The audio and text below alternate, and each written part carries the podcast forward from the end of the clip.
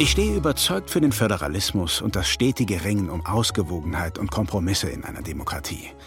Aber ich liebe den Wettbewerb unter uns Bundesländern, der sich zum Beispiel im architektonisch schönsten Haus aller Landesvertretungen ausdrückt.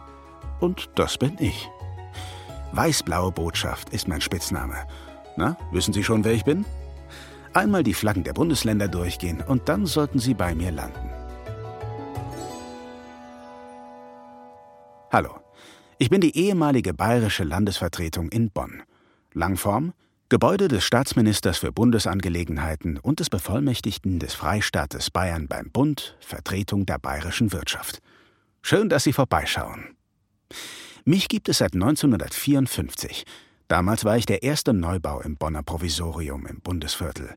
Hier hatte ich von 1955 bis 1999 meinen Sitz als offizielle Landesvertretung des Freistaats Bayern. Mein Architekt war auch ein Bayer. Sein Name Sepp Ruf. Mein Chefplaner war auch der Chefplaner des Kanzlerbungalows und er hat dafür gesorgt, dass ich im Bonner Regierungsviertel besonders auffalle und mich, und das gefällt uns Bayern ja, von den anderen Bundesländern abhebe.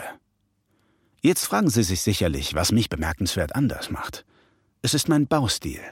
Der lässt sich als klassische transparente Nachkriegsmoderne bezeichnen und besticht durch Helligkeit.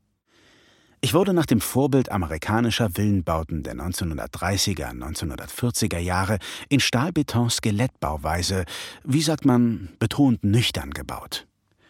Rundstützen tragen eine verglaste Eingangshalle. Ich besitze ein Flugdach und bin durch eine besondere Fensterkonstruktion, die wie eine durchgehende Glaswand aussieht, zum Garten hin vollständig transparent. Ja, und mein Garten ist zwar klein, aber oho, der intime Innenhofcharakter sorgt dafür, dass eine 1A-Atmosphäre für vertrauliche Gespräche bei mir herrscht. Noch ein kleines Highlight möchte ich Ihnen nicht vorenthalten. Es ist fast schon klischeehaft, aber bei mir als bayerischer Landesvertretung gab es einen legendären Bierkeller, der von Sepp Ruf liebevoll Bierstübel genannt wurde. Hier wurden Feste und andere Anlässe zünftig gefeiert und Politik geschrieben. Mein Bierkeller musste dann aber dem Archiv der Stiftung weichen. Dazu kommen wir nun.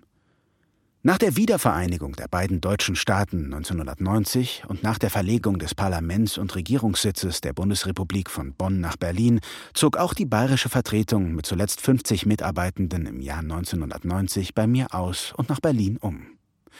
Drei Jahre später wurde ich schließlich in die Denkmalliste der Stadt Bonn eingetragen.